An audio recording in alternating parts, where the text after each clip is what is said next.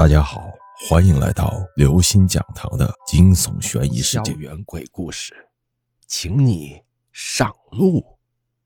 睡上关。我再一次用自己的经历证明，女人在逛街时的经历是无穷大的。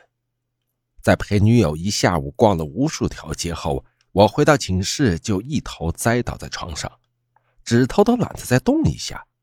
时间不长，便迷迷糊糊的进入了梦乡。我做了一个奇怪的梦，梦到自己回到小时候睡在婴儿床上的感觉，几个模糊的人影推着婴儿床，想让我安然入睡。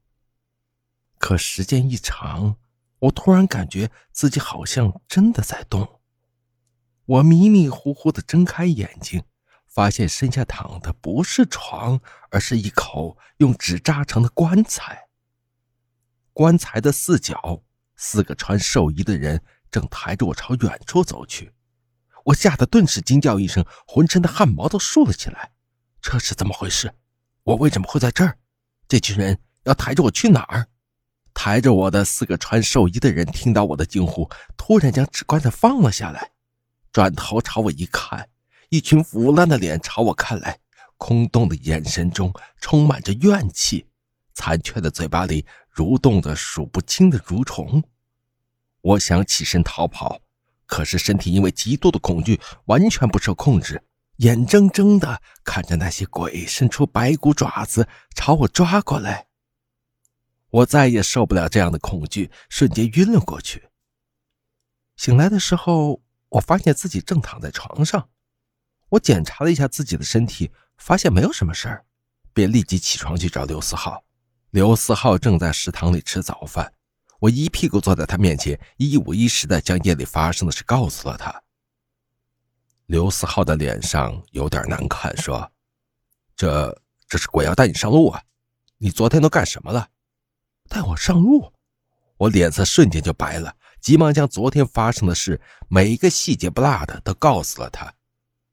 还没有等我说完，刘思浩一拍手说：“你昨晚睡觉时候没脱衣服。”我点了点头，不明白刘思浩什么意思。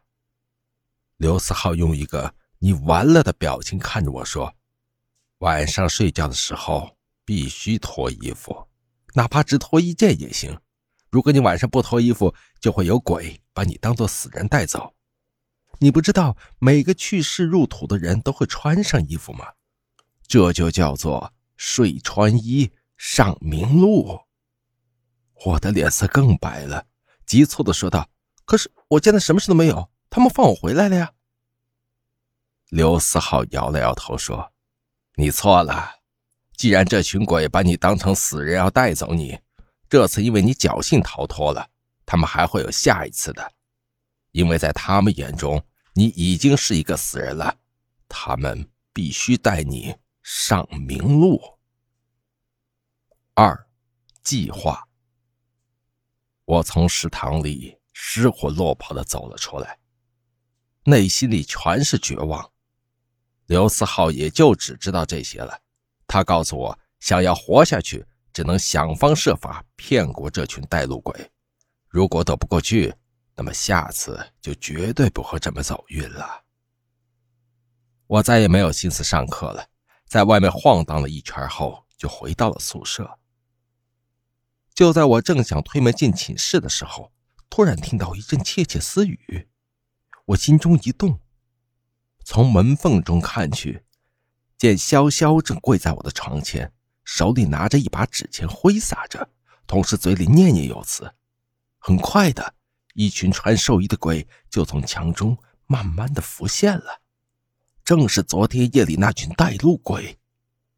我的呼吸变得急促起来，心仿佛被一把大手抓住，满脑子的混乱。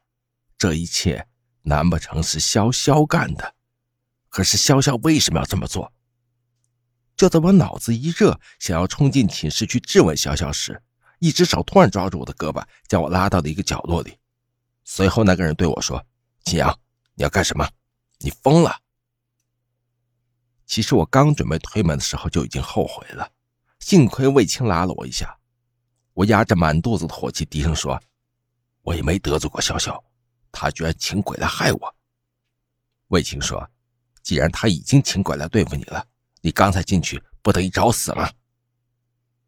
我沉默了下来，看着魏青问：“魏青，你好像知道这件事儿？”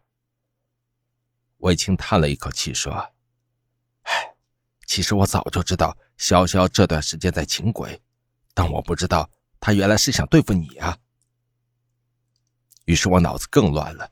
刘思浩刚才对我说：“我这是因为睡觉的时候没有脱衣服，才会被鬼当成死人带走，怎么又变成潇潇要害我了？”正当我六神无主的时候，魏青拍拍我肩膀说：“你别担心，我既然知道这件事儿，就有解决的办法。你只需要听我的吩咐，就一定能逃过一劫。”我急切地看着魏青问：“方法是什么？”魏青的嘴角挂着一丝笑意，趴在我的耳边一阵耳语。转眼之间，夜晚来临了，我跟魏青回到寝室，对视一眼。然后换了一下床铺，魏青睡我的床，我睡魏青的床，只有这样，魏青才能对付那群鬼，而我就没什么事了。时间越来越晚，寝室中大部分人都回来了，只有潇潇还没有回。我有些担心，但是困意慢慢的席卷而来。突然，我的手机收到一条短信，是刘思浩发来的：“你要小心。”我查了一下，带路鬼的出现并不是巧合，很可能因为你身边有死去的人，他们原本不是来请你的，而是请那个死去的人上明路的。只不过你睡觉的时候，他们把你当成那个要上明路的死人了。我顿时一惊，什么？寝室里有人死了？意思也就是说，寝室里有鬼？还没等我来得及细想，门突然被一阵阴风吹开了。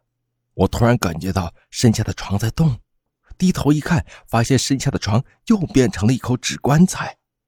纸棺材的四角，那四个穿寿衣的鬼再次出现，抬着我朝外面走去。这时，一双青白色的手突然伸过来，牢牢地抓住我的胳膊，将我死死地按在了纸棺材上。各位听众朋友。本期节目到此结束。如果您喜欢，请关注、订阅、点赞、转发四连击，谢谢您的支持。我们下期再见。